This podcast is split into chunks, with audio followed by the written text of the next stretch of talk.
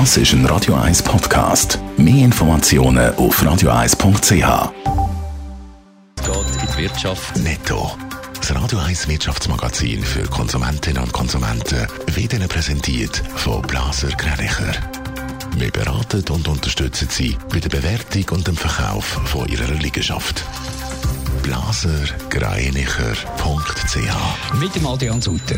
Wirtschaftsverbände und ihre Vertreter hoffen sich heute vom Bundesrat Lockerungen von der Corona-Massnahmen. Sie verlangen, dass die Restaurants, aber auch Kultur- und Sportbetriebe wieder öffnen können. Die kantonalen Gesundheitssektoren finden, dass zumindest Terrassen von Restaurants wieder öffnet werden Auf dem Arbeitsmarkt sind die Eltern in der Schweiz am stärksten von der Corona-Pandemie betroffen.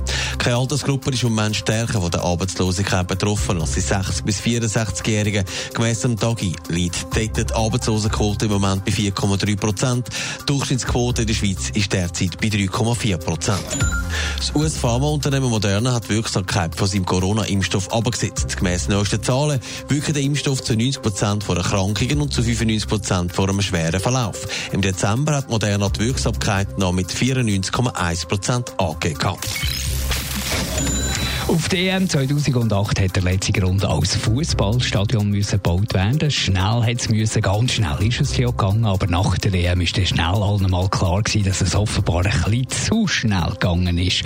Aus Baumängel ist ein riesen Streit geworden, Adrian Sutter. Ein Streit, der heute zu Ende geht, aber wir schauen noch einmal zurück. Ja, die wohl markanteste Geschichte ist die, wo Bauinspektoren in den Träger vom Stadiondach Risse entdeckt haben. Das Dach sei nicht mehr sicher, ist dann gefunden worden und man hat Stützen Achsen und das Dach tun.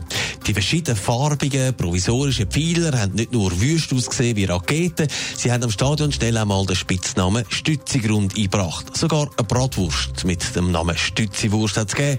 Die Stadt hat dann die Sicherheitshinterlagen von der Implenia, das sind 12 Millionen Franken gewesen, zurückgehalten. Und gleichzeitig hat die Implenia gut 40 Millionen Franken für mehr Aufwand, die nicht gezahlt worden sind. Der Streit ist jetzt mehr als 10 Jahre durch mehrere Gerichte gegangen und jetzt also beendet. Die Erleichterung dürfte auf beiden Seiten gross sein. Ja, bei der Implenia ist man vermutlich einfach froh, dass es fertig ist und die Stadt geht im Großen und Ganzen schon als Sieger aus dem Rennen. Aber die Erleichterung, die ist gross und man ist sich jetzt auch versöhnlich.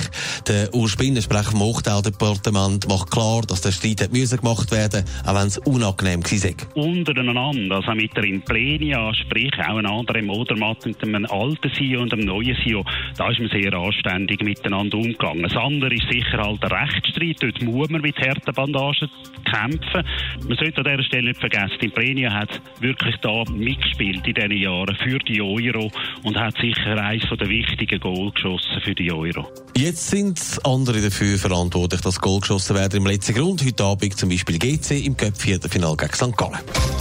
Netto, das Radio 1 Wirtschaftsmagazin für Konsumentinnen und Konsumenten.